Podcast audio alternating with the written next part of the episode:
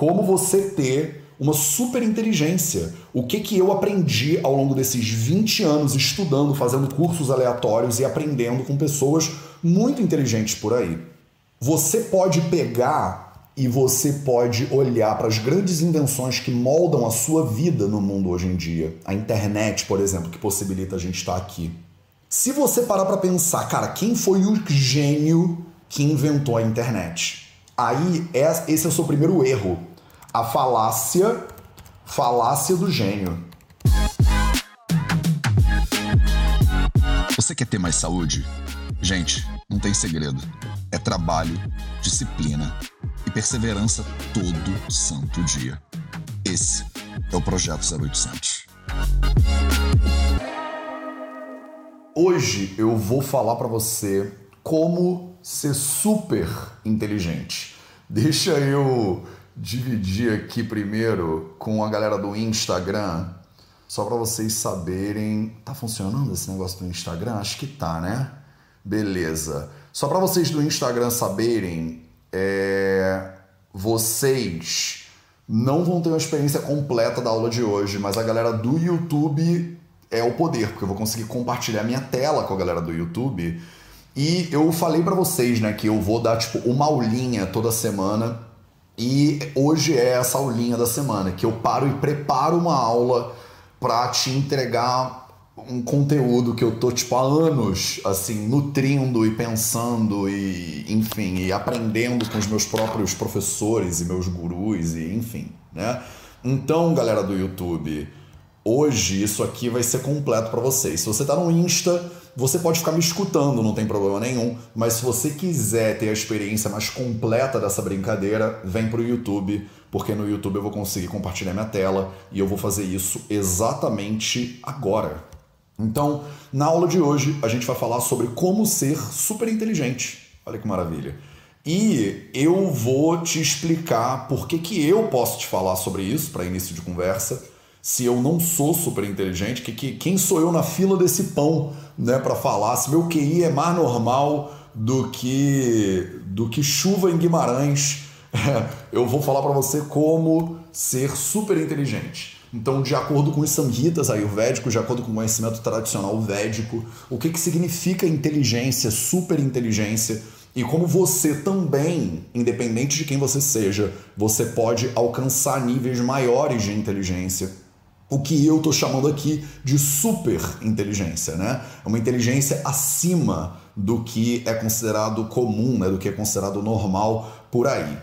É, então, essa nossa aulinha vai ter seis pontos básicos, como vocês estão vendo aqui. O primeiro ponto, eu vou te explicar quem sou eu na fila do pão para falar sobre esse assunto. É, em segundo lugar, eu vou te falar sobre as três qualidades da mente, de acordo com o Ayurveda. É, depois eu vou te explicar sobre os limites do corpo e dos órgãos dos sentidos.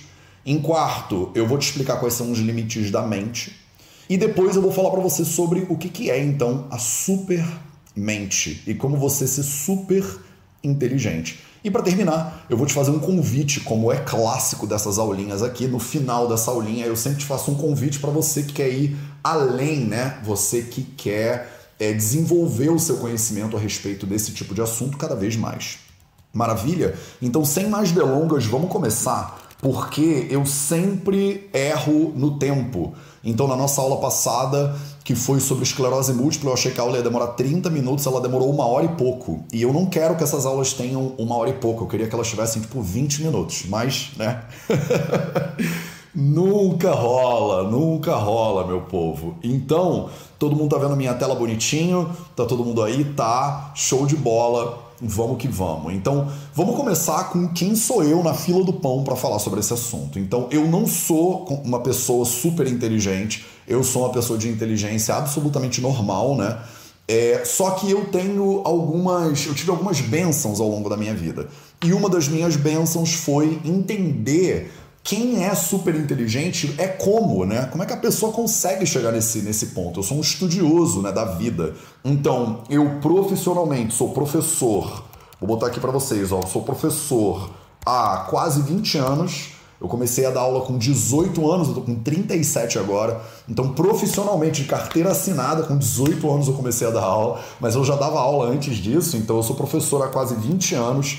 E eu tive a oportunidade de, ao longo desses 20 anos, lidar com alunos diversos, inclusive alunos ultra daqueles gênios crânios maravilhosos e tal que tem por aí, que deixam todo mundo meio bolado, que ganham campeonatos de matemática, essas pessoas. Então, eu tive a honra e a oportunidade de lidar né, com é, pessoas de inteligência superior, entre aspas. Ah, eu esqueci de ligar uma luz, pronto. É, e eu vou trazer um pouco desse aprendizado né, com essas pessoas brilhantes aqui para você agora. É, além de ter 20 anos dando aula e podendo lidar com alunos que são brilhantes, e inclusive professores, né? Eu já tive professores brilhantes também. Eu não sei se você sabe, mas eu tenho uma dupla graduação. Então, eu sou formado em Direito na UERJ, né, na Universidade do Estado do Rio de Janeiro, e eu sou formado, eu sou formado em Medicina Ayurvédica também, em Ayurveda, como vocês sabem também, na Gujarat Ayurveda University, na GAL. Então, eu já passei por ensino superior duas vezes, né? Duas faculdades públicas, tanto no Brasil quanto na Índia. E isso me deu a oportunidade de entrar em contato com muitos professores muito brilhantes, com pessoas muito, muito, muito inteligentes, né? Eu tive a oportunidade também de sentar do lado né, de alunos muito, muito, muito inteligentes ao longo da minha carreira. Então, como um aluno normal, digamos assim, como uma pessoa qualquer, eu tive a oportunidade de lidar com gurus, com mentores, com professores muito brilhantes. A UERJ é uma das melhores faculdades de direito do Brasil e a GAL é talvez a melhor faculdade de Ayurveda da Índia. Então, eu tive a honra, né, o, o a, sei lá, o privilégio de poder estudar em dois, em dois ensinos superiores, completar essas duas formações, então sou advogado no Brasil e sou médico na Índia, né? É, com professores brilhantes e ao lado de alunos muito brilhantes, né? É, outra coisa, eu tive a oportunidade de estudar imensas coisas ao longo da minha vida, né? Então, é, eu comecei quando eu era adolescente fazendo violino, né? No, no Vila Lobos, no conservatório lá no Rio de Janeiro. Não sei se vocês sabem disso, muita gente não sabe eu tive a oportunidade, eu até hoje eu estudo piano clássico e violão clássico, então eu estudo música desde sempre. Então eu tive a oportunidade de estar com professores muito brilhantes de música, né? É, a minha professora de piano, por exemplo, no Conservatório Brasileiro de Música, é estudou na Rússia, sabe essas pessoas que são tipo meio sem noção da realidade? Então, eu tive a oportunidade de aprender junto com essas pessoas e ao longo desses anos todos né, de estudo, eu tive a oportunidade de estudar mais de 14 línguas. Então eu já estudei umas 14 línguas estrangeiras diferentes. Entre elas, algumas que eu sou fluente, umas quatro pelo menos eu sou fluente, e algumas que eu estudo até hoje, como por exemplo o sânscrito e mandarim. Eu tenho aula de mandarim até hoje, né? Chinês, eu não sei se você sabe, mas com 21 anos eu morei em Pequim, né? na China, em Xangai também e pude estudar mandarim numa universidade que é a melhor faculdade de mandarim também do mundo. Então, também tive a oportunidade de estudar línguas estrangeiras com pessoas geniais, assim, né? Pessoas que falam muitas línguas e tudo. A maioria dessas línguas, inclusive Python também, estudei Python, olha que loucura. Então, que é uma linguagem de programação, né? É, eu tive a oportunidade de, ao longo da minha trajetória, estudar línguas e perceber como os chineses, por exemplo, entendem a realidade, o sânscrito, né, como é que a cultura védica observa a realidade, é, as línguas latinas e neolatinas, e inclusive linguagem de computação para pensar, cara, como é que as máquinas né, é, é, pensam, entendem. Então, eu venho desse lugar de estudo de linguagem, estudo de medicina, estudo de direito, para poder te dizer um pouquinho sobre essas pessoas que são muito inteligentes, o que, que elas fazem, né? Como é que se montam linguagens, estruturas de comunicação. É, sempre pessoas muito brilhantes né, que conseguem ter acesso a esse tipo de coisa, e eu tive a oportunidade de estudar com várias dessas pessoas. Inclusive o ministro Barroso, não sei se isso é bom ou se é ruim, é, do Brasil, né, do Supremo Tribunal Federal, ele foi meu professor de constitucional né, na Faculdade de Direito lá na UERJ. Olha só que loucura. Então, pessoas muito proeminentes e tal. Eu tive a honra né, de passar é, como estudante de muitos professores é, impressionantes ao longo desses anos todos. Então, eu estou baseando essa aulinha aqui para você é, no conhecimento tradicional ayurvédico e também na minha experiência de aprendizado né, ao longo desse tempo todo, vendo pessoas muito inteligentes e como é que elas aprendem, né? E tentando estudar e tentando aprender um pouquinho como uma pessoa normal que não tem dom nenhum. Eu não tenho nenhum dom. Meu QI é absolutamente normal. Eu não, nunca fui um primeiro aluno da minha turma, nem nada disso. Eu sempre fui um aluno que tirou notas ok e que passou nas coisas, acho que por sorte, né? E por estudo também um pouquinho mas eu tive a oportunidade de estudar com pessoas muito brilhantes e de conviver né, ao longo da minha jornada com pessoas muito incríveis. E aí eu quero trazer um pouquinho do que, que eu vi né, ao longo dessa minha jornada para você aqui agora. Então, se você é como eu, que é uma pessoa que não é, não tem um dom divino, não nasceu sabendo tocar piano, você não é o Mozart, né? Eu, por exemplo, estudo piano clássico há anos e eu sou bem ruim no piano, eu toco mal piano. Eu estudo violão e fico apanhando do bar, né, no violão o tempo inteiro. Então, eu não sou bom em praticamente nada, né, dessas coisas. Eu só continuo estudando, porque o estudo, ele vai desenvolvendo, né, a minha capacidade de entender por que, que meu professor, por exemplo, de violão, que é bom pra caceta de violão, como é que esse maluco é tão bom assim em violão? Como é que ele é tão inteligente em termos de violão? É importante deixar claro aqui que quando eu falo de inteligência, eu estou falando de vários é, tipos diferentes de inteligência, né?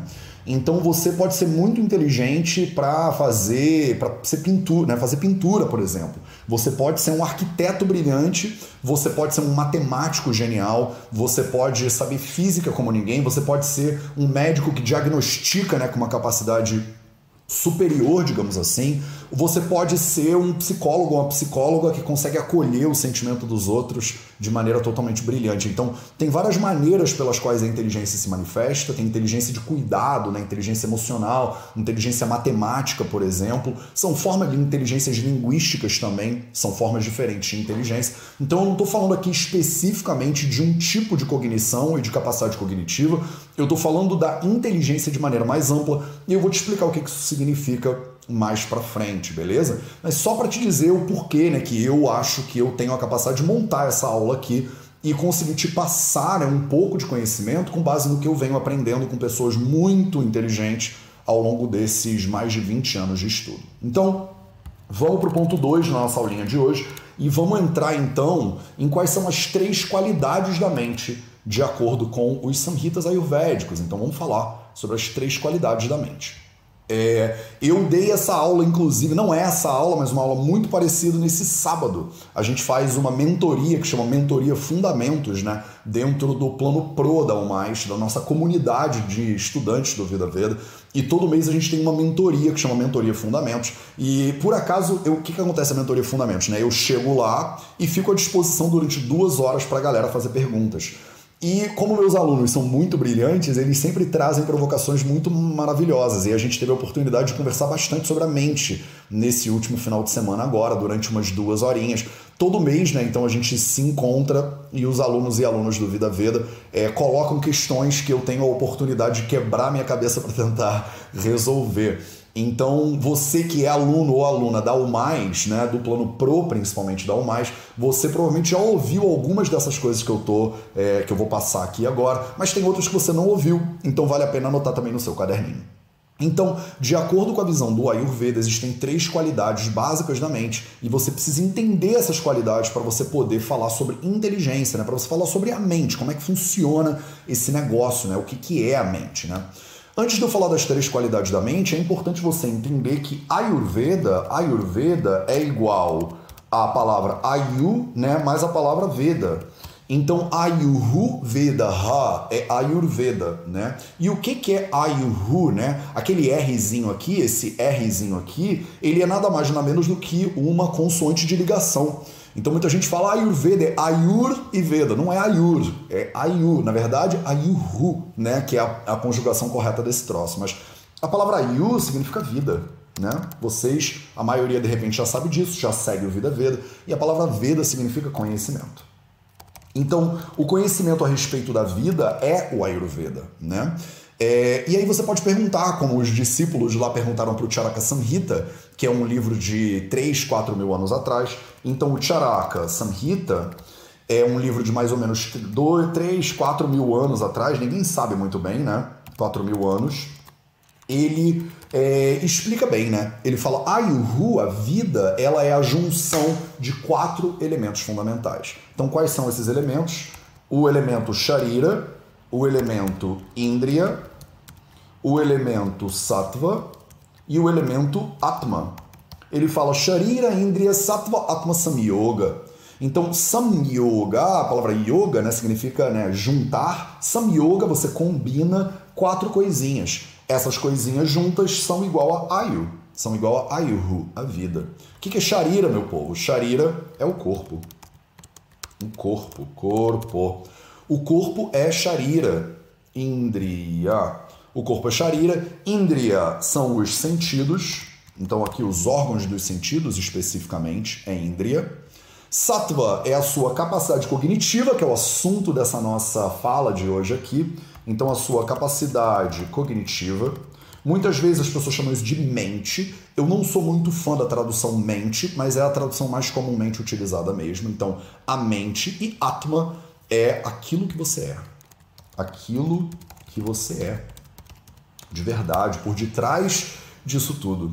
O corpo, por exemplo, você pode falar, né? Ah, é o meu corpo. Esse aqui é o meu corpo. Por detrás da ideia possessiva de meu corpo, quem é eu que é dono do meu corpo? Eu é Atma. Então, quando você diz assim, o meu corpo, e você pergunta quem é o dono do corpo, você fala, eu sou o dono do corpo. E eu é quem? Não, eu sou eu, sou eu mesmo. Mas eu é o que? É o seu RG? É o seu CPF? É o seu nome? É Mateus o dono? Não, Mateus é o meu nome, meu nome. Quem é o dono do nome Mateus? Eu. CPF é o meu CPF. RG é o meu RG. Até a identidade é a minha identidade. Percebe? Meu corpo. Então, quem é o dono do corpo? Atma. Na visão ayurvédica, Atma é o dono do corpo. Indriya, os órgãos dos sentidos, audição, olfato, paladar, tato, visão, essas coisas. Quem é o dono dos órgãos dos sentidos? Atma também. Por isso você fala a minha audição, a minha visão, o meu paladar, o meu tato. Você, quando perde a visão, você para de existir? Não. Você é menos você quando você não ouve direito? Não. Ah, perdi 30% da minha capacidade auditiva. Significa que tem 30% menos você aí? Não significa. Na visão do Ayurveda, pelo menos, não significa. Se você perde a capacidade auditiva, você não perde você, porque você não é a capacidade auditiva. A capacidade auditiva, os índrias, eles são seus, mas eles não são você. E sattva, a capacidade cognitiva, é o que a gente muitas vezes chama de mente, é o assunto da nossa aulinha de hoje. Sattva, a sua mente também, né? Não é você mente, é a sua mente. Olha que maravilha. Então, que que quem que manda nisso aí, né? Quem é o dono ou a dona disso aí? É você. Eu falo assim, ah, minha mente, né? Quem é, quem é o dono da minha mente? Atma, eu. Ah, Matheus, então Atma é a alma? Não é a alma, não é bem a alma. Porque você até fala assim, a minha alma, não fala? Ah, a minha, a minha alma está armada e apontada para a cara do sossego, né? Olha o rapa aí presente na nossa aula. Então, se a sua alma é sua alma, quem é o dono da alma? Atma. Atma é o dono até da alma. Olha que loucura. Aquilo que você é e que não pode ser seu é você. Basicamente, na, na leitura do Ayurveda. Esse não é o nosso tema da aula de hoje. A gente pode ter uma aula inteira só de filosofia, de Atma e tal e tal mais para frente.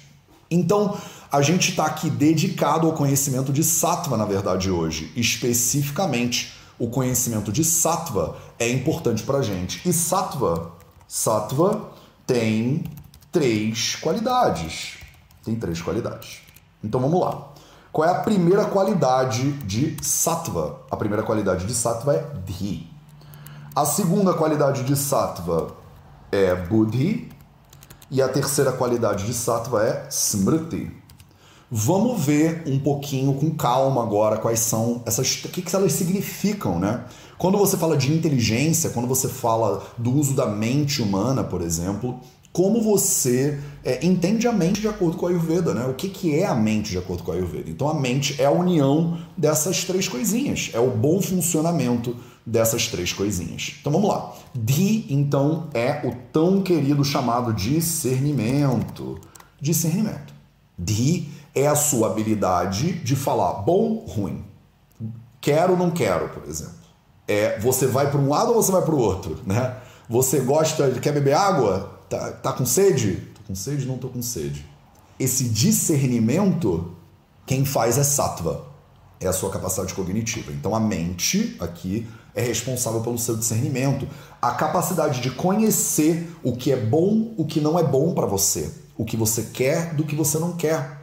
Muitas vezes você tem uma falência nessa capacidade cognitiva aqui. E aí a pessoa ela não sabe muito bem o que é bom para ela e o que não é. Ela come uma comida lá que faz mal para ela, por exemplo, e aí eu como médico pergunto: "Essa comida que você comeu te faz bem?" A pessoa fala: "Não sei." Deixa eu pesquisar aqui na internet. Falo, não, não, não, não, não, não. Não é na internet, não. É observa. Mas a gente não é educado para se observar. E muitas vezes, por falta de é, é, entendimento dessa, desse lugar de observação, você acaba perdendo a capacidade de entender o que é bom e o que não é para você. Aqui, por exemplo, entra esse, o fenômeno tão importante do gaslighting, né? Quando uma pessoa ela toma a tua realidade de discernimento para ela. Você tem o seu discernimento raptado por outro ser humano que sabe melhor o que é bom para você do que você mesmo.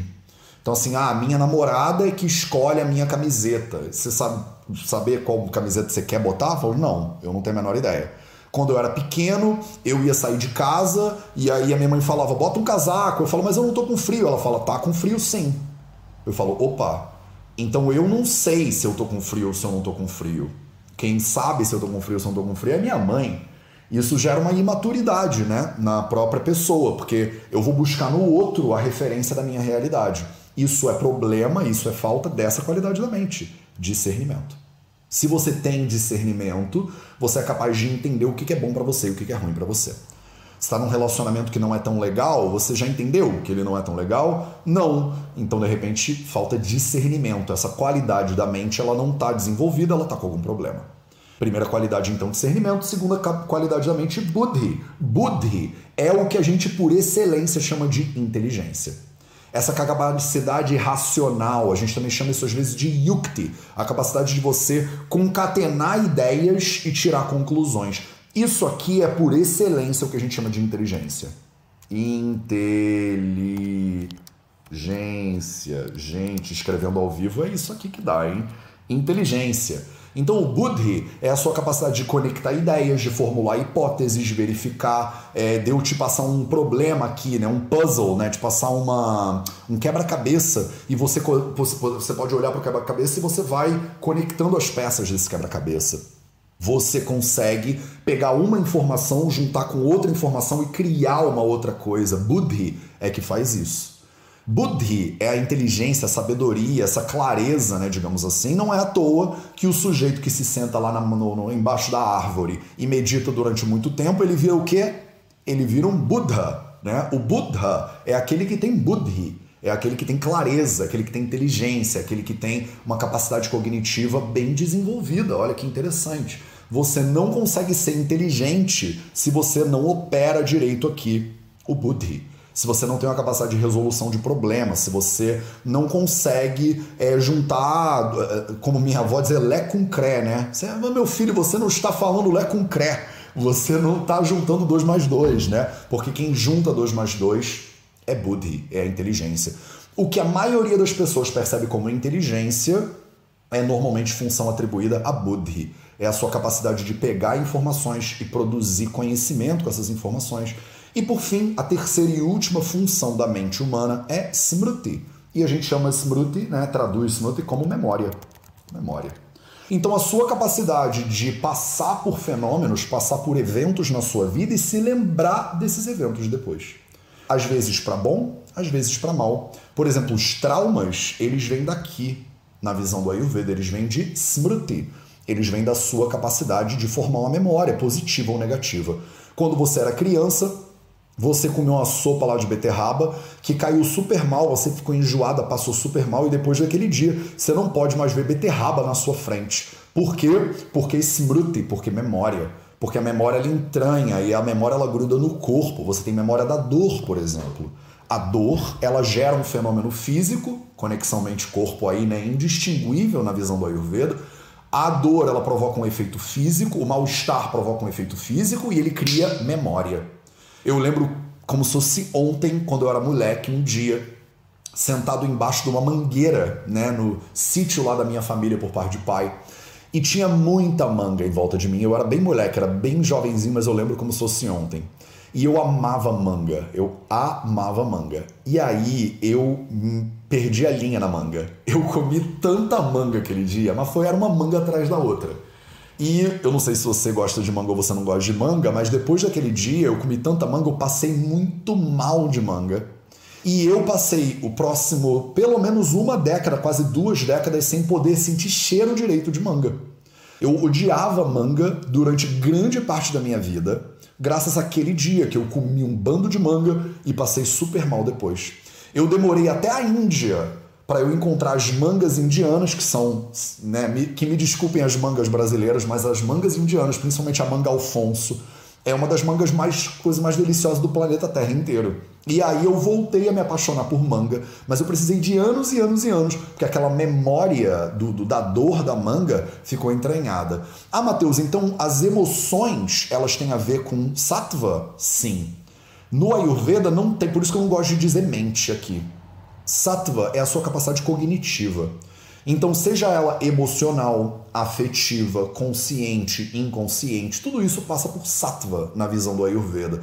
A gente faz essa dicotomia de mente e emoções, como se a mente fosse a capacidade racional da pessoa, é, é, intelectual, matemática, né, física e tal. E as emoções é coisa de gente de humanas, né? Pessoal que pinta, que toca música, isso aí é com as emoções. Na visão do Ayurveda não tem essa divisão de a pessoa lógica matemática e a pessoa emotiva artística. Isso tudo é feito por sattva, tá? Isso tudo é a sua capacidade cognitiva e a sua capacidade criadora que deriva do, das funções, das qualidades de sattva, que é essa sua capacidade cognitiva. Espero que isso esteja claro. Então, vamos adiante. Ponto número 3 da nossa aulinha de hoje. Quais são os limites? Quer dizer, tem limite no corpo e nos órgãos dos sentidos? Tem.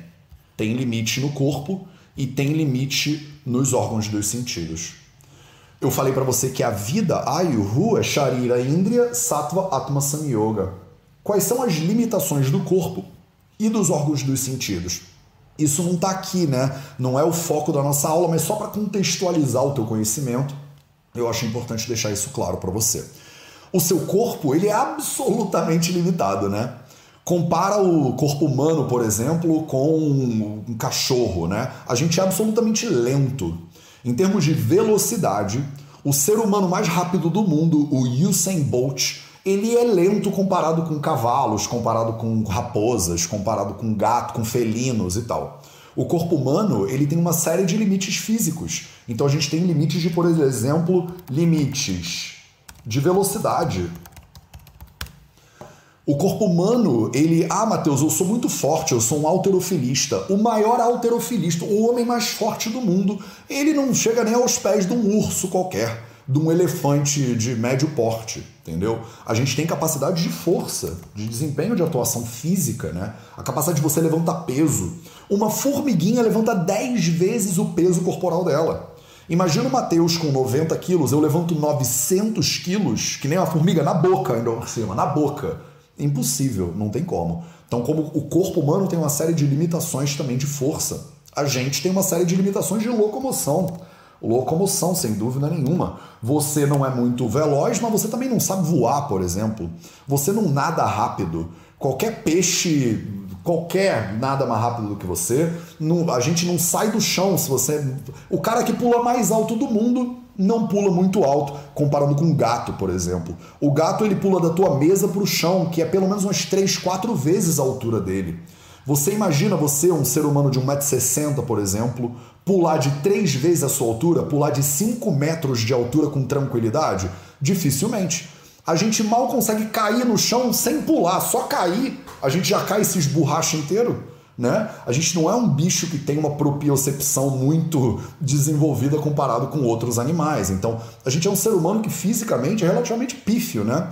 Você tem garras afiadas? Não, as unhas até. Ah, Matheus, minha unha tá até meio quebradiça, né, ultimamente. Então, você tem dentes afiados, as pessoas falam, eu tenho caninos. Tem canino mesmo? Já viu um tigre dente de sabre? Que canino é aquele troço que sai da boca, né, do animal. Então a gente não morde muito forte, não agarra muito forte, não é muito forte de força muscular tampouco, não é muito rápido, não sabe voar, nada que é uma tragédia. Quer dizer, uma série de limites físicos, sem dúvida nenhuma. Limites dos órgãos dos sentidos. Nossa senhora, aí não, não tem nem como ficar perder meu tempo aqui com isso, né? Você escuta entre tantos decibéis e tantos decibéis, é pouco. Ah, o alcance da audição humana é bem pequenininho o alcance da visão humana. Tem gente que a maioria até usa óculos. Eu não consigo ver nem normal, nem sem nada. Quanto mais ver muito longe. Uma águia, por exemplo, que está lá no céu voando e ela vê um ratinho, né, se deslocando no chão. Ela vê de longe, né? Um lince, né? A gente não fala olhos de lince, visão de lince, né? Então você tem é, animais com uma visão absolutamente desenvolvida que vem no escuro. Se apagar a luz, você já fica meio cego ou meio cega, você não vê nada. Sem óculos, a gente já não enxerga muito bem direito. Então, olha as limitações, né? Os limi as limitações visuais do ser humano. A gente vê vê entre infravermelho e ultravioleta e muito mal, diga-se de passagem. Você não vê né, raio-x, por exemplo, né? Tem animais que vêm é, é ondas térmicas, a gente não vê nada disso limitações auditivas, auditivas imensas. Uma pessoa que tem ouvido absoluto, que identifica as notas musicais a uma distância e tal e tal, ainda assim, você toca um apito de cachorro, de repente a pessoa não tem a menor ideia. Já viram o apito de cachorro? Quando você apita o cachorro, escuta, mas o ser humano não escuta. Por quê? Porque o nosso ouvido ele é muito limitado na percepção é, de ondas sonoras, né? O seu olfato, não preciso nem falar, né? É até um sentido relativamente bem desenvolvido, mas não tem nem como comparar. Se o seu olfato fosse bem desenvolvido, você não conseguia nunca passar num free shop. Já passou no free shop ou uma loja de perfume, que vem aquela onda de perfume? Tem gente que passa mal, né, quando passa na loja do free shop. Se a pessoa tiver um olfato um pouco mais desenvolvido e você estiver usando um desodorante é, desses mais pauleira, você não consegue nem ficar perto da pessoa. A gente, nós somos bichos que usamos perfume, desodorante, um monte de coisa que dá cheiro forte, né? E a gente acha que é normal. Você passa lá o teu perfume, daqui a dois minutos você já não tá sentindo, porque o olfato ele paralisa, né? Com aquele troço, ele acostuma com aquele cheiro. Então, olfato absolutamente pouco desenvolvido, um paladar que dá até pena, né? Nosso paladar que dá até pena porque você sente lá é, meia dúzia de sabores de acordo com a Ayurveda e o pessoal ainda briga com a gente, fala que seis sabores nada, são três, são quatro, são cinco no máximo. O umami é um sabor aí meio doido. Você tem gosto de doce, de salgado, de azedo, quando muito, né? É capaz de você pegar uma comida azeda e você pensar, isso aqui tá azedo? Não sei, cheira aqui, mãe. A mãe cheira e fala, não sei. Ah, come aí, né? A gente é capaz de comer comida azeda porque o nosso paladar é tão mal desenvolvido. Então, o corpo de um ser humano, ele tem limitações absolutas, ele tem limitações muito claras e é importante que isso fique claro para você. Quais são aí os limites então, Mateus, da mente humana? Quais são os limites da mente humana?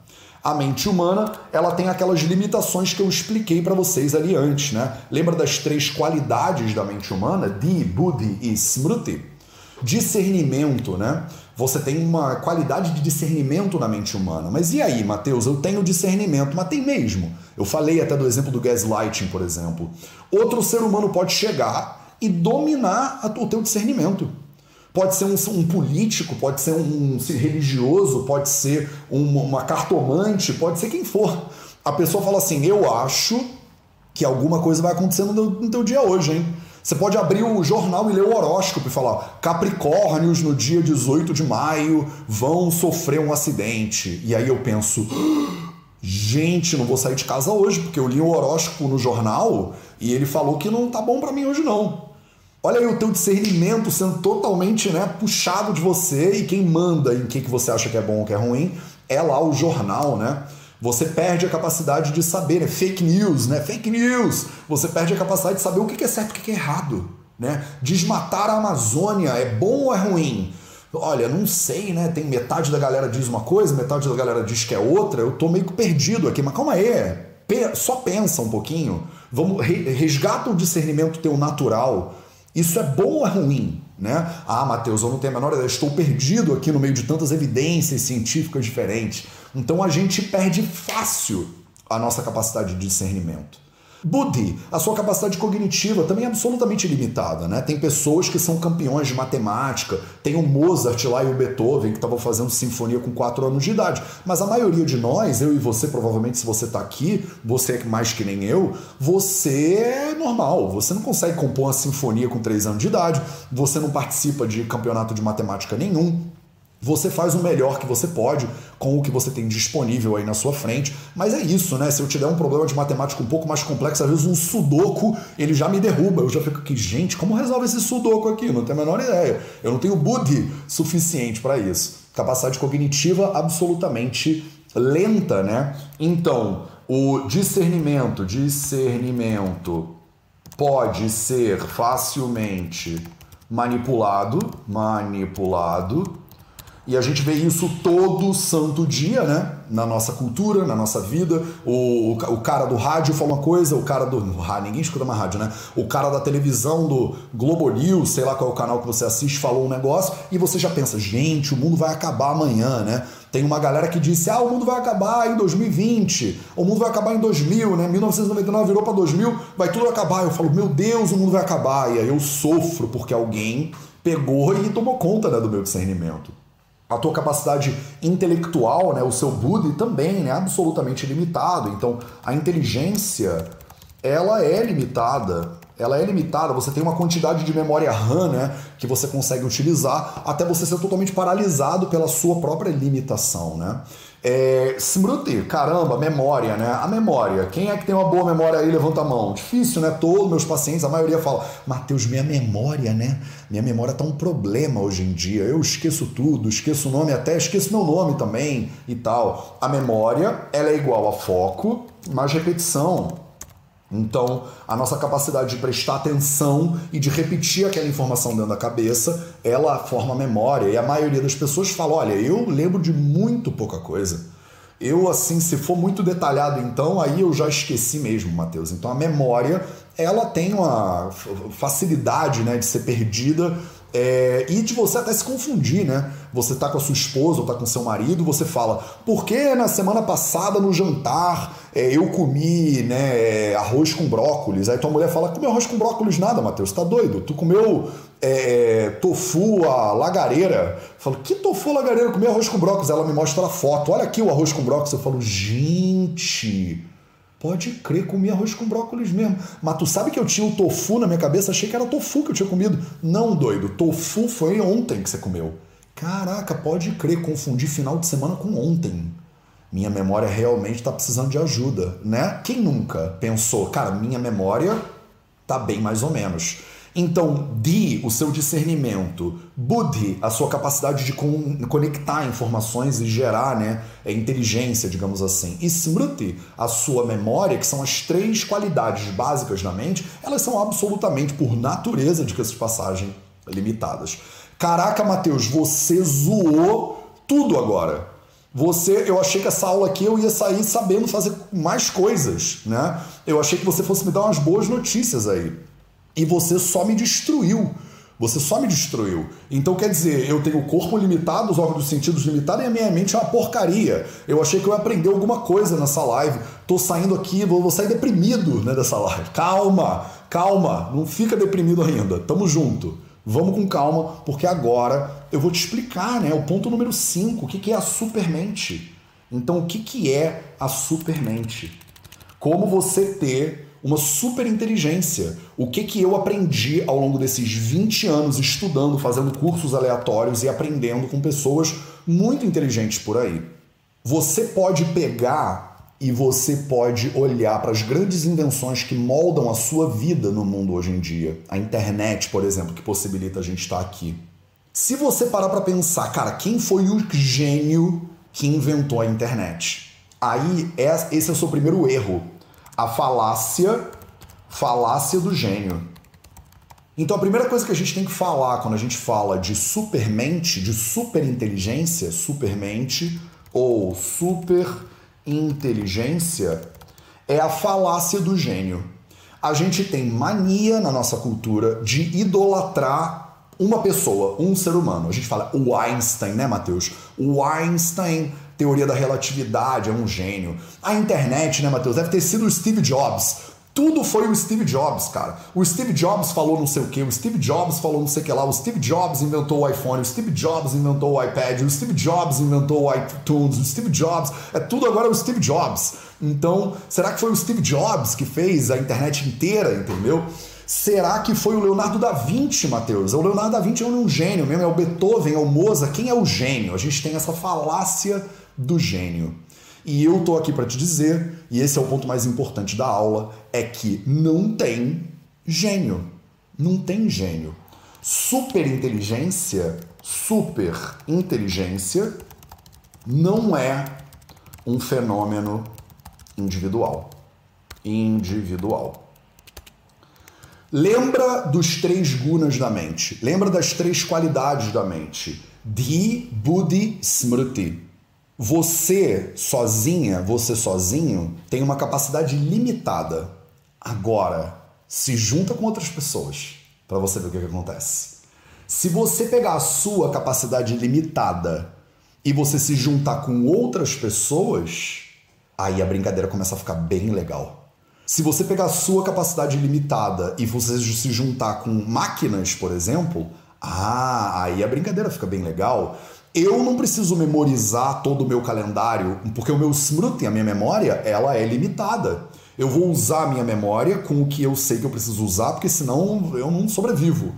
Agora eu posso delegar a minha memória para o meu calendar, para o meu Google Calendar. Olha que maravilha! Então, homem ou pessoas, pessoas juntas mais máquinas Aí a gente começa a falar sobre superinteligência de uma maneira totalmente diferente. Qual é o grande poder do ser humano? Qual é o grande poder seu e seu e seu também e da, da pessoa que está do seu lado também? O grande poder da gente é o que a gente está fazendo aqui agora. Aqui agora nós somos mais ou menos umas quase 500 pessoas sentadas aqui agora e vocês estão todas e todas e todas prestando atenção em mim. Tá todo mundo com um foco com a energia intelectual direcionada para uma direção só.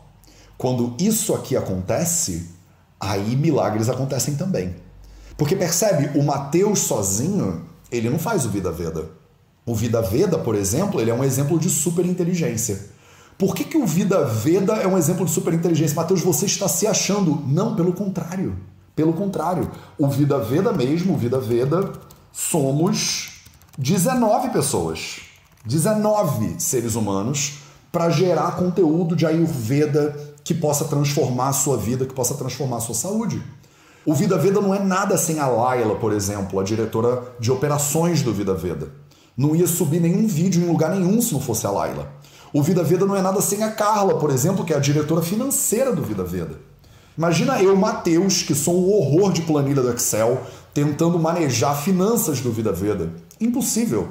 O Vida Veda só é possível graças a Carla. O Vida Veda só é possível graças a Duda, graças ao Caio, graças ao William, minha equipe de audiovisual. A galera que faz uns vídeos muito lindos e aí edita para você e tal e tal. O Matheus tem capacidade de fazer isso tudo? Não. Mas vocês caem o tempo inteiro aqui na falácia do gênio. Vocês falam, Matheus, você, cara, você deve ser brilhante, né? Você, cara, é QI, porra, QI 50 gigas QI. Não é QI nenhum, gente. É coisa, eu sou mais normal do mundo que nem você. Só que eu entendo o poder da superinteligência. Qual é o poder da superinteligência? O poder da superinteligência é você se juntar com outras pessoas que complementam isso aqui, ó, que complementam os limites da sua mente. Você não tem uma memória muito incrível, não, mas você tem um calendário. Você tem uma agenda, né? Não precisa ser um calendário no seu celular. Pode ser a sua agenda de antigamente. Você escreve e anota em papel. Olha que coisa maravilhosa. Isso melhora a tua capacidade de memória. Você tem historiadores na sociedade, reparou? A gente faz isso como sociedade. Tem um grupo da sociedade que a gente fala assim: vocês estudam a nossa história e vocês mantêm essa história viva, essa história inteligente, o Eduardo Bueno da vida, essas pessoas maravilhosas que tem por aí, que mantém a história viva, que mantém esse conhecimento rodando pela humanidade. Essas pessoas são o Smruti coletivo. Eu não tenho como me lembrar de tudo que aconteceu, e quem não sabe a sua história está fadado a repetir os mesmos erros, não é mesmo? Se você come lá a manga e você não faz memória de que aquela manga faz mal, no dia seguinte você faz o quê? Come manga de novo, passa mal de novo. O Smruti, ele é responsável para você aprender ao longo do tempo e você melhorar ao longo do tempo com base nos seus aprendizados. Olha esses livros que tem aqui atrás de mim. Os Samhitas ayurvédicos têm milhares e milhares e milhares de anos. Eu posso pegar o Charaka Samhita, por exemplo, e o Charaka Samhita ele é o quê? Ele é Smruti, ele é memória coletiva. O Ayurveda ele é um sistema que só é possível graças a essa supermente ou essa superinteligência que eu estou falando para você. O Ayurveda só é possível graças aos Vaidas que fizeram, por exemplo, os Samhitas e os Nigantas. Quando o Charaka Samhita, o Sushruta Samhita, o Ashtanga Hridayam, eles escrevem esse conhecimento e passam esse conhecimento adiante, o que, que eles estão fazendo? Eles estão sendo células de memória do coletivo. Imagina que o Mateus, com as limitações que ele tem, ele tivesse que reinventar o Ayurveda, redescobrir o Ayurveda do zero. Dava? Impossível, não dava. Mas o Mateus não precisa. O Mateus não precisa redescobrir o Ayurveda do zero. Por quê? Porque o Mateus é parte de um grupo, o Mateus é parte de uma superinteligência. No momento que eu me junto com o Charaka Samhita aqui, ó, já deve estar morto há milhares e milhares de anos, mas ele está aqui na minha prateleira e eu tenho a habilidade de buscar conhecimento dentro do Charaka, quando eu leio Graciliano Ramos, quando eu leio. É, eu vou esquecer algum autor, não tem jeito. Quando eu leio literatura brasileira, quando eu leio história brasileira, eu aprendo a história do Brasil. Quando eu leio sobre história mundial, eu estudo a Primeira Guerra Mundial, a Segunda Guerra Mundial, eu aprendo. Olha o que aconteceu aqui na República de Weimar, que fez, gerou a ascendência do Hitler, que deu na Segunda Guerra Mundial. Isso é Smruti. Então, quando você abre mão dessa individualidade só, quando você abre mão dessa falácia do gênio e você pensa, o Steve Jobs é que fez a Apple, você lembra todo mundo que devia estar envolvido nos projetos lá do Steve Jobs. Se fosse só o Steve Jobs sozinho na garagem dele, ele não tinha começado nada, ele precisava do Wozniak, inclusive. Nem o Steve Jobs, gênio, gênio, ele faria a Apple sozinho. Se não tivesse o Wozniak do lado dele, não tinha tido Apple também. Se não tivesse engenheiros incríveis, não tinha tido a Apple. Você não teria, se não tivesse engenheiros incríveis lá no MIT, em Harvard, não sei o que lá, eles não tinham feito a ARPANET, que deu origem depois à internet. A internet, ela não é fruto de um cara. A internet é fruto de uma consciência, e ela é, inclusive, esses nodos né, de consciência na, na rede né, internacional, intergaláctica, né, como os criadores lá originários chamavam de computadores. Quando você se conecta com outras inteligências, aí você fica super inteligente. Aí surge essa supermente. É só quando eu entendo que eu tenho uma série de limitações, olha aqui as limitações incríveis que eu tenho, e graças a essas limitações, eu preciso de ajuda dos outros, e graças à ajuda dos outros, eu transcendo as minhas limitações. Para isso tudo ser possível, tem uma coisa que tem que acontecer. Quando você começa a caminhar nessa direção de superinteligência, você precisa, em uma palavra, acreditar, acreditar que é possível.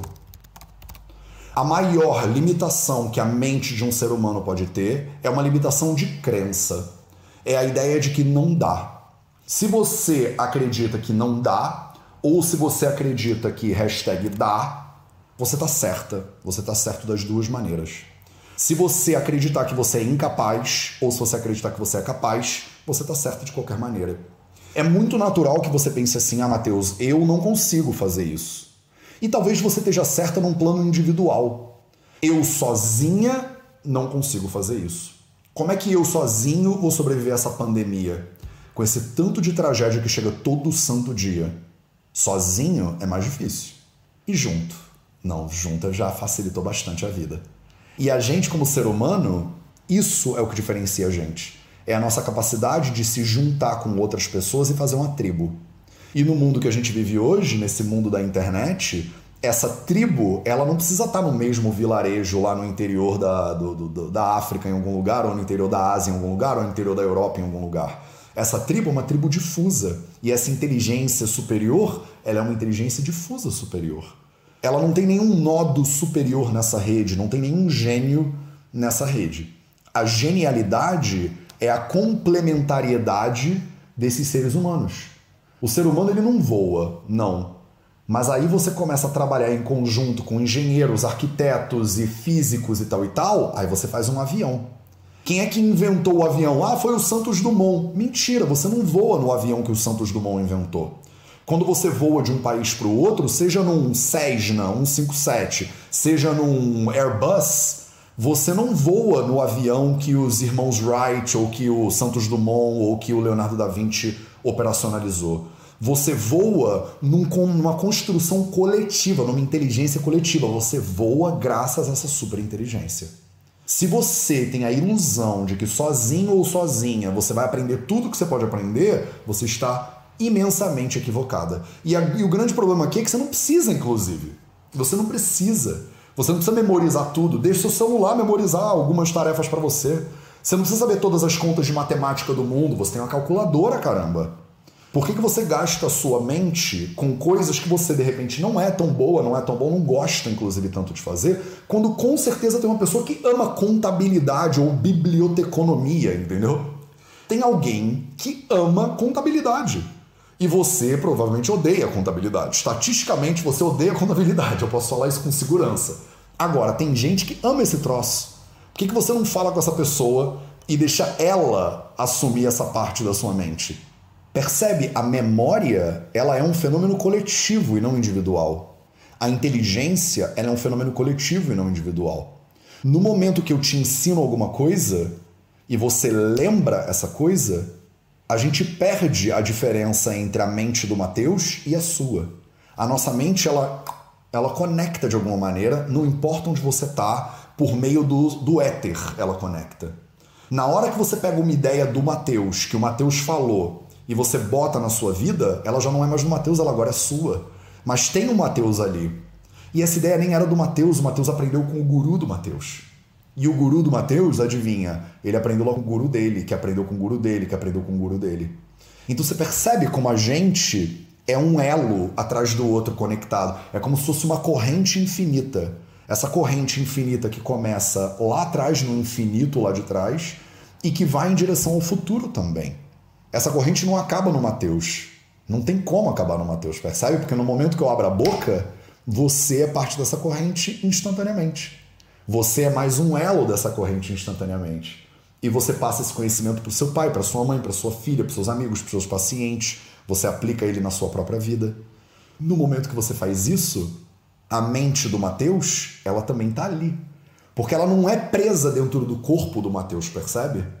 A mente, principalmente a supermente, como a gente está falando aqui nessa aula, ela não é um fenômeno individual, ela é um fenômeno coletivo. A gente cresce, constrói e melhora com base em todo o resto das pessoas que estão em volta da gente. Você sozinha, você sozinho, tem uma série de limitações físicas e inclusive mentais. Mas você junto com uma galera maneira, aí a brincadeira fica bastante diferente. Espero que isso esteja claro porque agora eu quero fazer um convite para você. Eu tinha preparado essa aula e eu ia só dar essa aula e eu ia acabar ela aqui, né? Uma hora de aula já, gente. Eu sempre calculo mal o tempo. Mas aí eu falei, cara, eu vou acabar essa aula aqui e a pessoa vai pensar, mas e aí, né? E aí, eu quero, Matheus, ser parte dessa, dessa, dessa galera. Então, primeiro de tudo, você já é, porque você está aqui no Vida Veda. E o Vida Veda é essa comunidade, né? O Vida Veda é exatamente essa comunidade que você pode assistir no Instagram, que você pode assistir no YouTube, que você pode acompanhar no Telegram. A gente cria um monte de conteúdo gratuito para vocês. Só que tem uma galera que é uma galera do Vida Veda, que é parte da comunidade mais interna do Vida Veda. Então eu quero pedir permissão agora para você para eu te fazer esse convite. Então, o conteúdo que eu tinha para dar de aula, ele acaba aqui, ele acaba agora. E fica aí se você tiver ok, se for ok para você, eu te convidar, porque eu tenho essa comunidade e eu preciso dividir ela com você. Porque é nisso que eu acredito. Então eu vou agora te fazer um convite. E o convite é para você fazer parte da comunidade do Vida Veda. Olha que maravilha. Então a gente tem uma comunidade no Vida Veda. Eita, tá em caps lock. Comunidade do Vida Veda. Hoje em dia eu chamo isso de plano o mais pro. Essa é a comunidade do Vida Veda. Tem todos os detalhes lá no vidaveda.org barra pro, se você quiser saber mais. Mas eu vou te explicar o que é isso E o que, que, o que, que significa, né? A comunidade do Vida Veda e os planos do Vida Veda e os cursos do Vida Veda são o que mantém esse sonho que é o Vida Veda vivo, né? São pessoas que contribuem né, para essa missão do Vida Veda de continuar espalhando esse conhecimento do Ayurveda, como você está recebendo ele aqui de forma totalmente gratuita. Como essas pessoas apoiam né, o trabalho do Vida Veda, eu crio mais coisas para elas lá dentro da comunidade do Vida Veda, que é o nosso plano Pro. E tudo começou com o Jack, na verdade. Então tudo começou com o grupo de estudos de casos clínicos. O Jack, o grupo de estudos de casos clínicos, a gente chama ele queridamente de Jack, né? Eu criei o Jack e o Jack ele é, era uma galera, né, que a gente se ainda é, né, uma galera que a gente se junta uma vez por mês. Então tem um encontro por mês de mais ou menos umas três horas. A gente está revendo agora a estrutura do Jack, porque ele é uma construção coletiva, né? São mais de acho que agora umas 70 pessoas que participam do Jack. É, umas mais ativas, umas menos ativas. E no início de tudo, o Jack ele custava 108 reais por mês, né? Ele dava é, um encontro que é todo santo mês, né? Ele custava 108 reais por mês, dava tipo 1.200 e eu anotei esse valor, 1.296 reais por ano, né? Para as pessoas que queriam participar do Jack. E esse era o plano Pro, né? Eu cobrava lá 108 reais por mês das pessoas a gente se junta num grupo e eu ia acompanhando essa galera, né? Todo mês eu trazia casos clínicos, né? Dos meus casos, que são sempre muito complicados. E aí depois os alunos começaram a trazer e a gente começou a fazer esses encontros, que são encontros de quê? São isso aqui, ó. São encontros de superinteligência, na minha visão. É quando você pega uma galera e você bota elas juntas. Eu queria ter uma foto para mostrar para vocês. Você pega uma galera e bota elas juntas para pensar casos clínicos. Então no JEC, imagina 40 profissionais de saúde, 20, 30 profissionais de saúde, de áreas diversas, médicos, psicólogos e psicólogas, nutricionistas, terapeutas ayurvédicas, uma galera que nem é, a galera de administração de empresa, por exemplo, que também participa e ajuda a gente na gestão do grupo. Imagina essa galera toda se juntando e tendo uma mente superior de diagnóstico e de tratamento. Isso é a minha ideia do grupo de estudos de casos clínicos, é criar uma supermente uma superinteligência clínica, uma superinteligência de medicina integrativa. A ideia do Jack não era ser um grupo de estudo de Ayurveda, ele é um grupo de estudos de casos clínicos, de casos clínicos. Então a gente para, senta, estuda casos clínicos só com uma supermente. Cada profissional do grupo tem cardiologistas, tem endócrinos, tem de tudo nessa galera. Essa galera é ativa, inclusive a gente tem um encontro, eu acho que é sempre no último sábado de cada mês, ou no quarto sábado de cada mês. Daqui a umas duas semanas vai ter o Jack desse mês, que vai ser um caso de. Não tô lembrando agora de cabeça. Ansiedade generalizada? Não tô lembrando agora mas a gente se junta e com essa supermente a gente analisa casos concretos é, que eu recebo na clínica ou eles recebem na clínica. Então a ideia original era só essa. Mas aí depois eu continuei criando, né? Eu continuei criando. Então a outra coisa que eu subo agora dentro desse negócio é o Convida. Então a gente teve o Convida 2020, por exemplo, que foram é, por volta de 50 palestrantes, 40 e tantos palestrantes. É, então o Convida 2020 foram mais de 40 horas, com certeza, de conteúdo de saúde integrativa. E o Convida 2022. O Convida 2021, desculpa, 2021, foi 2020, foi 20. Não, foi 2020. E o Convida 2021. É que eu já tô no 2022 porque a gente já tá planejando do ano que vem. Que foram mais de 50 horas, se eu não me engano, de conteúdo. De conteúdo. Mais de 50 profissionais de saúde falaram. A gente já tem 98 palestras, se você juntar o Convida 2020 com o Convida 2021, que são profissionais de saúde que eu chamo. A gente organiza o maior congresso de medicina integrativa em língua portuguesa do, do, do, planeta Terra hoje em dia. E até agora já tem mais de 90, 98 palestras com quase 100 horas de conteúdo que estão dentro lá da comunidade. Só para vocês terem uma noção, eu fui pesquisar para saber, porque eu, eu ofereço isso de graça né, para todo mundo. Então a gente no Vida Veda oferece isso de graça. Mas eu fui pesquisar e, por exemplo, eu palestrei num congresso chamado Luminarium. Então, só para vocês terem uma ideia, o Luminarium, eu até anotei isso aqui para vocês: Luminarium, que é um congresso enorme, maravilhoso. Luminarium, é, não tá errado não, ele tá sublinhando achando que tá errado. O Luminarium, para você participar, você paga 530 reais, só para você participar do Luminarium é, o Convida, ele é de graça na hora que ele acontece e depois ele fica dentro da comunidade do Vida Veda. Teve um congresso recente, inclusive, que também me chamaram para participar, eu acabei não participando por outros motivos, mas foi um congresso de Yoga e Ayurveda. Esse congresso de Yoga e Ayurveda, por exemplo, foi tava 400, 347 reais para você participar. A gente entrega o Convida de graça para as pessoas. Então imagina que se eu pegar o valor do Luminarium e o valor desse, só para vocês terem uma noção, isso aqui vocês têm acesso dentro do plano Pro, né? Dentro da comunidade do Vida Veda, dentro do Almais. A gente vai mudar o nome dela de plano Pro muito em breve, porque ela tá virando uma comunidade muito massa, mas eu quero só te, te dizer o que, que tem dentro desse negócio. Outra coisa que tem dentro é um curso que eu chamo de O Poder das Ervas. O Poder das Ervas. O Poder das Ervas ele é um curso que você ganha quando você entra para dentro do Plano Pro. E ele é um curso que a gente, ele, a gente ia vender ele, mas eu decidi não vender por 497 reais. Eu falei, não vamos vender não, vamos dar ele de graça para a galera que está dentro do Plano Pro. Então, dentro do Plano Pro, você tem direito, você tem acesso a esse negócio. Ele é um curso infinito. Então, esse curso aqui, ele é um curso infinito, ele está em construção, para sempre em construção. Você tem acesso a todas as leituras das ervas que eu faço no YouTube, que depois elas ficam exclusivas lá dentro. E todo ano eu gravo um módulo novo com conteúdos de Draveguna, de Baixedia Kalpana, como é que você faz os medicamentos, como fazer chás, é, os princípios né, por trás do conhecimento das ervas, de acordo com a Ayurveda, né? Esse curso ele fica lá e todo ano eu vou crescendo ele, né, aos pouquinhos. Ele está em construção, inclusive agora, né? Ele não está completo. E para terminar, a última coisa que tem, na verdade tem um monte de coisa mais lá, mas você tem a mentoria Fundamentos. E a mentoria Fundamentos é um encontro mensal comigo, inclusive, com todos os alunos. Foi esse sábado agora. Eu ensinei um pouco dessa coisa da mente aqui, né, da supermente, da superinteligência lá na mentoria Fundamentos também. E a mentoria Fundamentos é um encontro de duas horas. Então, imagina você ter 12 encontros, 12 encontros de duas horas comigo. Eu nem sei como, não tem como precificar isso. Se eu fosse precificar com a minha hora de consulta, por exemplo, cara, seriam muitos mil reais. Então, eu não vou nem botar aqui, nem vou botar valor aqui. Pronto, nem vou botar valor, porque senão vai ficar impossível, vai ficar impagável. Mas você tem 12 encontros que eu simplesmente estou lá disponível, as pessoas fazem perguntas, a gente discute, né, como um grupo. E elas estão muito maneiras, já fizemos duas, inclusive. Isso tudo acabou de sair do forno, tá? Isso tudo acabou de existir. Então imagina, imagina que dentro desse coletivo, digamos assim, desse grupo, você tem acesso a essas cinco coisas. Tem um monte de outras coisas lá dentro que eu não vou nem ficar gastando o teu tempo aqui falando, porque eu já estou mega atrasado, já passamos de uma hora. Eu queria só te mostrar isso de leve, né? Agora, imagina que o grupo de estudos de casos clínicos, por exemplo, que você ia pagar quase R$ 1.300 por ano só para participar desse troço. Imagina os convidas, né? Que se você fosse pagar no luminário ia sair mais de R$ 1.060 por ano. Imagina o poder das ervas, né? Quase 500 reais e mais 12 encontros comigo de mentoria que eu nem sei como precificar esse negócio.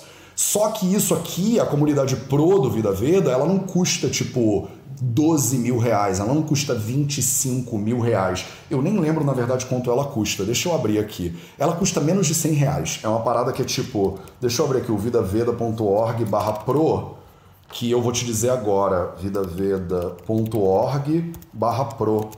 Eu sei que ela custa menos de 100 reais. É bem. É, é para ser a parada mais acessível do mundo para vocês que querem se dedicar ao Ayurveda. Ela custa 12 vezes de 97 e 14. 97,14. Pronto. Isso aqui, à vista, fica. Quanto? Fica 997. À vista fica 997. Então imagina, né? Imagina esse negócio que você pode ter acesso a esse conteúdo inteiro, essa comunidade toda, essa super inteligência, né? Que eu estava explicando para vocês na aula por 12 vezes menos de 100 reais. Eu nem sei o que você compra no Brasil ou em Portugal com isso aqui. Em euros, então, isso aqui é tipo 15 euros. É, é um negócio muito ridículo, assim. É muito pouco pro tanto de conteúdo e pro valor que a gente entrega. Então, o meu convite é para se você tem interesse em fazer parte desse grupo, entra aqui no vidaveda.org pro e se inscreve é, na comunidade do Vida Veda, né, no plano Pro, dá o mais ah, uma coisa que é muito importante você saber é que isso aqui é risco zero para você. Risco zero para você.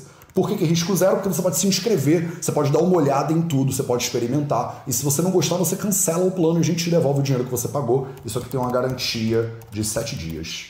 Então você pode entrar lá agora no Plano Pro, se inscrever no Plano Pro. Do momento que você se inscreve, você tem 7 dias para experimentar tudo. Você pode assistir os dois, as duas mentorias fundamentos que estão lá gravadas. Você pode assistir as 98 palestras do Convida em uma semana, se você quiser, você manda brasa nas 500 palestras. Você pode assistir mais de 20 grupos de estudos de casos clínicos que já estão lá gravados, esperando você agora. No momento que você se inscreve, você já entra, eles já estão te esperando. Se você achar que não funciona, não é esse tipo de grupo que você quer participar, não tem problema você tem risco zero fazendo parte dessa parada. Então é isso. Esse era o meu convite para você aqui. Eu espero que isso faça sentido para você. Eu espero que você entre para a comunidade do Vida Veda. Quanto mais pessoas entram, mais pessoas apoiam esse projeto do Vida Veda e mais capacidade a gente tem de gerar mais transformação para a vida das pessoas. A gente começou esse, essa comunidade com um grupo de estudos de casos clínicos. Tem uma galera que está aqui agora que eu sei que estava lá no JEC, né, no grupo de estudos desde o início. E essa galera é que deu o oxigênio para o Vida Veda para a gente continuar crescendo o Vida Veda e expandindo para entregar ainda mais conteúdo de valor para vocês. Só que hoje não é mais só o grupo de estudo de casos clínicos e isso aqui não vai parar, né? Isso aqui não vai parar. Porque eu estou sempre inventando coisa nova e graças à equipe do Vida Veda, juntos somos muito mais fortes, a gente vai continuar criando coisas para você. Eu espero que isso tudo tenha sido útil, eu espero que essa aula tenha sido muito valiosa para você. Eu toda semana estou tentando construir uma aula dessas aqui. Deixa eu voltar para minha tela aqui original. Eu estou tentando toda semana construir uma aula dessas aqui possante para você, que você possa pegar esse conhecimento e realmente colocar ele na prática. A grande hoje, cadê eu? Pronto. A minha grande mensagem da aula de hoje é: se você quer efetivamente stop sharing. Se você quer efetivamente ser super inteligente, se você quer efetivamente ir além das limitações que você tem individualmente como ser humano, não tem jeito melhor do que você estar tá junto com outras pessoas que querem coisas parecidas com as coisas que você quer. Se você. Não, não precisa ser a comunidade do Vida Veda se não for o caso para você, não faz diferença. Se você se juntar com pessoas que têm propósitos parecidos com os seus, você quer perder peso, você quer ser atlética, se junta com pessoas que estão querendo perder peso, estão querendo ser atléticas. Você quer aprender xadrez, se junta com pessoas que jogam xadrez. Você quer aprender Ayurveda, se junta com pessoas que querem aprender Ayurveda. Esse é o pulo do gato que você pode dar na tua vida para você realmente pegar as limitações que você tem como ser individual. Eu sei porque eu tenho todas elas e eu expando a minha capacidade de execução e de realização no mundo graças a esse grupo de pessoas sensacional que apoiam o trabalho do Vida Veda e que fazem parte da equipe do Vida Veda. Então, se você é uma dessas pessoas, eu agradeço muito a tua companhia, a tua confiança, a tua opção, né, por você estar junto com a gente aqui todo santo dia, tentando transformar a vida de outras pessoas. Caso você ainda não seja da comunidade do Vida Veda, fica aqui o meu convite. Entra lá em vidaveda.org/pro e eu te espero lá dentro. Beleza? Um beijo para todos vocês. A gente se vê de novo amanhã para mais um projeto 0800 e tamo junto. Qualquer coisa que vocês precisarem, entre em contato comigo, entre em contato com a minha equipe e a gente se vê por aí.